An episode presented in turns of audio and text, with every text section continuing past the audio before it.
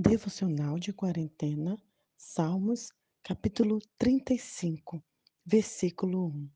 Senhor, defende-me quando os meus inimigos vierem contra mim. Senhor, protege-me contra os meus inimigos.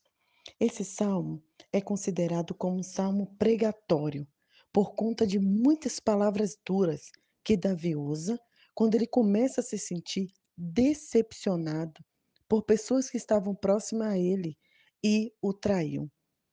Pensando sobre a decepção e traição, percebi que decepção é um sentimento quando temos, quando uma expectativa que criamos não é atendida.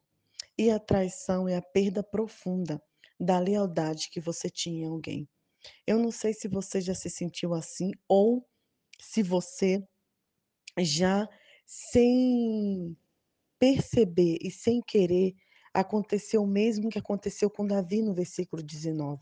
Você adquiriu inimigos é, gratuitos. Inimigos gratuitos são aquelas pessoas que te odeiam sem ter tido nenhum motivo, que não gostam de você, porque na verdade elas não gostam delas mesmas. Sabe, queridos, eu tenho aprendido a cada dia a me preocupar em agradar menos as pessoas e a me preocupar em agradar mais a Deus. O Martin Luther King diz que para você se declarar inimigo de alguém, não precisa você mostrar uma guerra, uma batalha, apenas dizer o que pensa. Tem pessoas que se declaram inimigo justamente porque nós somos sinceros e dizemos o que pensam. A única forma da gente conseguir agradar a todos e não ter nenhuma inimizade é quando a gente não fizer nada, não pensar em nada, não ser nada. Ou seja, sempre no decorrer da sua vida, você vai ter alguém a qual vai se desagradar de algo que você fez. E não busque, não tente, não lute agradar a todo mundo. Isso é uma corrida incansável que não tem fim. A nossa preocupação maior é agradar a Deus e viver de acordo com os princípios dele.